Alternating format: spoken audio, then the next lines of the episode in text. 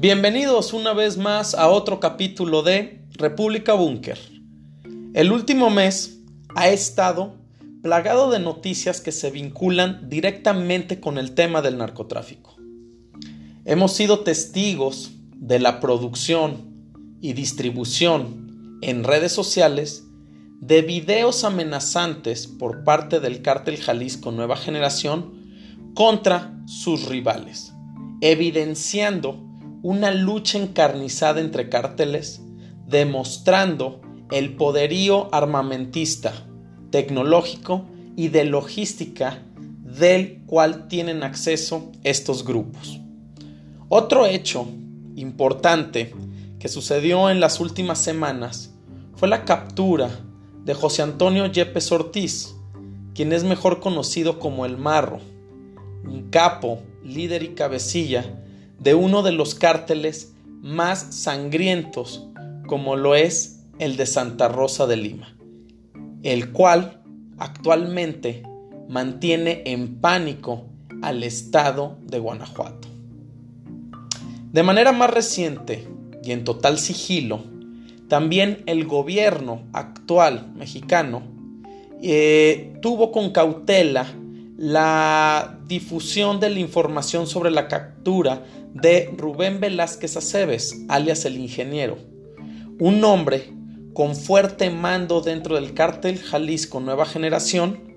quien es uno de los hombres más buscados por la Agencia Antidrogas de Estados Unidos, conocido como la DEA, ya que se le señala de, ser quien dirigía la red de distribución de drogas del cártel Jalisco Nueva Generación en California, Illinois y Nueva York. Ante esto, parecería incuestionable el hecho de una lucha por acabar con esta industria millonaria como lo es el narcotráfico. Los países se vuelcan en una lucha contra el narcotráfico tratando de evidenciar que hay una verdadera preocupación. Pero paradójicamente, también tenemos información dura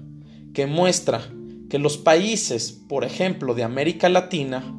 han servido como centros de producción de materia prima para la elaboración de drogas y principalmente para proveer al mercado de consumidores de los Estados Unidos. Entonces, ¿existe una lucha verdadera? ¿Existe un real interés por acabar con el narcotráfico o lo que tenemos enfrente es un pacto entre gobiernos de los países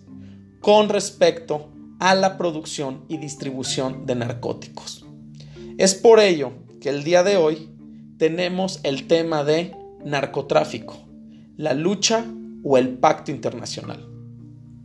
La geopolítica del narcotráfico es un tema complejo, pues está lleno de redes oscuras entre grupos delictivos y gobiernos nacionales. Además, el tema del narcotráfico es un tema que puede ser analizado desde diferentes ópticas, disciplinas y todas las aristas que puede presentar este tema y el fenómeno que actualmente es uno de los que más mengúan las actividades nacionales y la paz y seguridad. El narcotráfico se ha convertido en uno de los negocios más lucrativos dentro de la rama del crimen organizado, siendo esto el principal desafío en regiones donde operan con total impunidad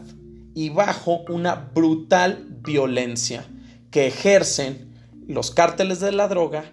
contra las poblaciones en las que se desenvuelven. A todo esto es preciso añadir que existen millones de personas que consumen cocaína, heroína y otras sustancias ilegales, lo cual también hace que el narcotráfico sea sumamente difícil de atacar.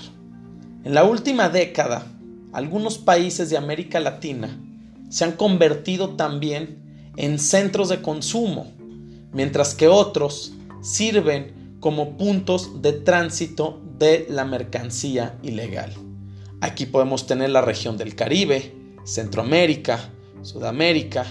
y como lo habíamos mencionado y que, también puede eh, ejercer una estructura mayor, pues bueno, regiones del mundo entero, África, donde el narcotráfico tiene un poder impresionante.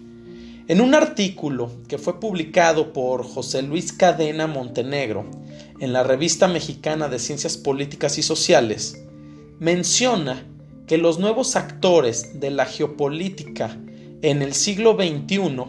involucran tanto las actividades legales e ilegales. Y sobre todo, estas últimas, las ilegales, tienen un impacto total ya que ahí inicia en la localidad y se extiende globalmente, obligando de esta manera a las autoridades a cambiar las políticas o a tomar medidas con el fin de ajustar los marcos jurídicos a las nuevas modalidades criminales. El tablero internacional involucra en este tema a varios países de productores de cocaína, como lo son Colombia, Perú y Bolivia, en América Latina, que son la plataforma para comenzar las rutas de trasiego, siendo México un país geográficamente estratégico para lograr la distribución de la droga a mercados tan lucrativos como lo son los Estados Unidos o también a su vez la región de Asia-Pacífico. Y de ahí, en estas dos regiones o estos dos lugares, se extienden más las redes criminales hacia Europa o el Golfo Pérsico. Aquí podemos señalar un dato histórico y anecdótico sucedido en 1970 que nos puede dar pie al inicio de este fenómeno del narcotráfico, tanto en la región de Latinoamérica, la región americana, como en el mundo. Pues el entonces presidente en 1970, que era Richard Nixon, comienza a utilizar el término guerra contra las drogas que luego el presidente Ronald Reagan la convierte en una cruzada durante su gobierno. El impacto que tiene la droga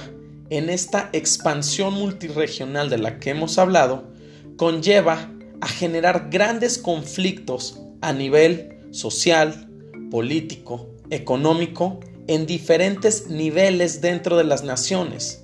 ya que las cruentas luchas por el control de la producción, distribución, transporte y además la destrucción del tejido social son el marco donde pululan la criminalidad y por efecto dominó la corrupción, la desigualdad que han debilitado enormemente a gobiernos y quebrantado la paz social.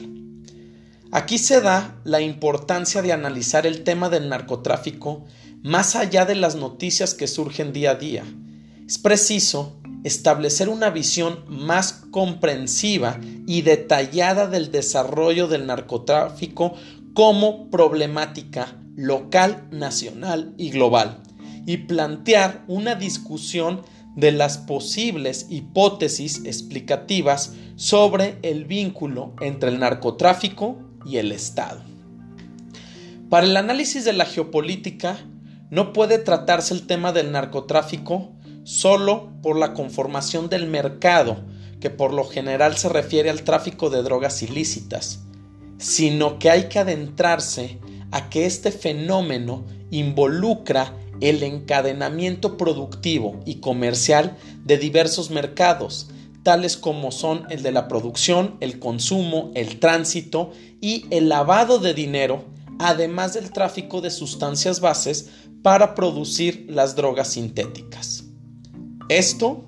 además, entendido como la punta del iceberg de más conceptos criminales de los que, por ejemplo, en México cada vez es más y más común ver que se introduce el narcotráfico y se amalgama en el crimen como lo son el secuestro, la extorsión, el derecho de piso, que mengúan aún más el poder de los gobiernos y ponen en jaque el desarrollo de los países. Es por ello que la detención en las últimas semanas de dos cabecillas de cárteles del narco en México dan pie para un análisis que no se puede quedar solo en la situación del gobierno versus el crimen organizado, sino hacer un análisis profundo sobre las condiciones que se dan en el país, en este caso México, para que el narcotráfico ocurra y entonces tenga esta extensión de dominio de la que actualmente somos testigos. Los golpes que asesta el gobierno frente al poder criminal y financiero de los cárteles de la droga se quedan truncos si no se atacan de lleno factores tan relevantes como lo son aquellos territorios aislados que quedan fuera del control policial y militar y por lo tanto se convierten en tierras sin ley ante la incipiente presencia estatal y ante una baja integración poblacional. El crimen organizado encuentra tierra fértil para su accionar en esos lugares con una geografía difícil y que tienen dificultades en las vías de acceso, además de ser territorios que comprenden altos índices de pobreza, como también se convierten en estos espacios ideales para producir, desarrollar y empoderar estas células criminales que brindan las condiciones necesarias para que la producción de drogas ilícitas pueda ahí perdurar. Entonces, regresamos a la pregunta, ¿existe una lucha o un pacto internacional para que este mal perdure? Esa es la pregunta que posiblemente tenga una variedad de respuestas de todo tipo, pues exalta la lucha contra el narco en todo el planeta. Solo recordemos el Plan Colombia, el Plan Patriota y la Operación Espada de Honor, tan aclamados dentro de las iniciativas de la comunidad internacional, pero que no han sido la respuesta indicada para hacer frente a los problemas regionales del narcotráfico. El puertorriqueño Salvador Rivera, quien es asesor policial a nivel internacional, habla del denominado Triángulo de Oro, nombrado así por su producción de opio, que está compuesto por Tailandia, Tailandia, Myanmar y Laos. Esto nos da a nosotros un sentido y una amplitud del panorama de que el tema del narcotráfico no es un tema solo de América Latina, sino es un tema que achaca al mundo entero. Este triángulo de oro se ha reducido desde 1998 eh, la producción de opio eh, y pareciera que ante esta reducción eh, podríamos hablar de que entonces se está haciendo algo. Pero resulta que ha dado un impacto y ha dado un brinco en algunas otras regiones como lo es Irán, Pakistán y Afganistán. Y se ha incrementado ahí la producción del de, opio. La realidad es que solo Afganistán se perfila en un futuro como ser el único gran productor de la región. Entonces, lo que vemos es un problema de magnitudes globales. Parece que el mundo de las drogas es un monstruo de siete cabezas que no aparenta ser derrotado, y menos cuando los países de producción de los estupefacientes quedan bajo la órbita de la política exterior de los Estados Unidos, quienes buscan eliminar los cultivos ilícitos en los países donde se originan, a través de un tratado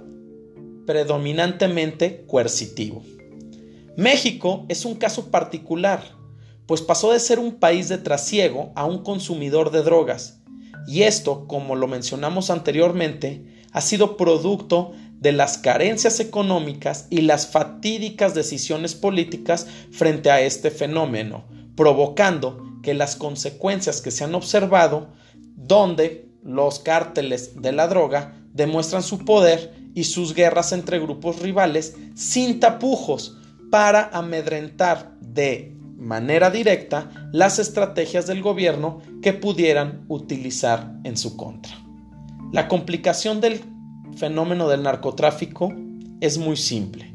y es que mientras existe un mercado para la droga,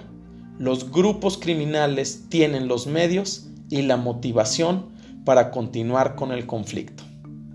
Muchas gracias por su atención y los esperamos en el próximo episodio de República Búnker, plataforma geopolítica.